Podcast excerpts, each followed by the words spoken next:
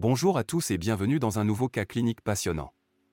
Aujourd'hui, nous allons discuter du cas de Madame L, une femme de 32 ans qui s'est présentée aux urgences pour des symptômes d'anxiété et une difficulté notable à bouger les bras.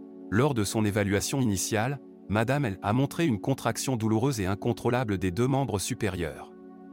Ce symptôme a considérablement augmenté son niveau d'anxiété. Elle a des antécédents notables d'anxiété et a subi une thyroïdectomie la semaine dernière.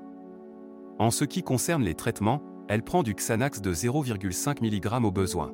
L'anamnèse a révélé que madame elle n'a pas eu d'autres symptômes associés tels que des picotements, des engourdissements ou une faiblesse ailleurs dans le corps. Elle a toutefois mentionné avoir ressenti quelques picotements autour de la bouche quelques heures avant la contraction des bras. À l'examen, sa tension artérielle était de 145 sur 90 mmHg, sa fréquence cardiaque était de 88 battements par minute, sa température corporelle était de 36,9 degrés Celsius, et sa saturation en oxygène était de 98% à l'air ambiant. L'examen neurologique n'a montré aucun déficit moteur ou sensitif, mais il y avait une contraction visible et palpable des muscles des deux bras. Aucun signe de trémor, de rigidité ou d'autres mouvements involontaires n'a été noté. Maintenant, quelques questions pour la réflexion. Quels sont les diagnostics différentiels à envisager étant donné la présentation et les antécédents de la patiente?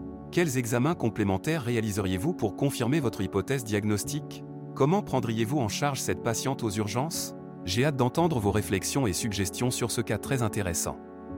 N'hésitez pas à partager vos réponses en commentaire.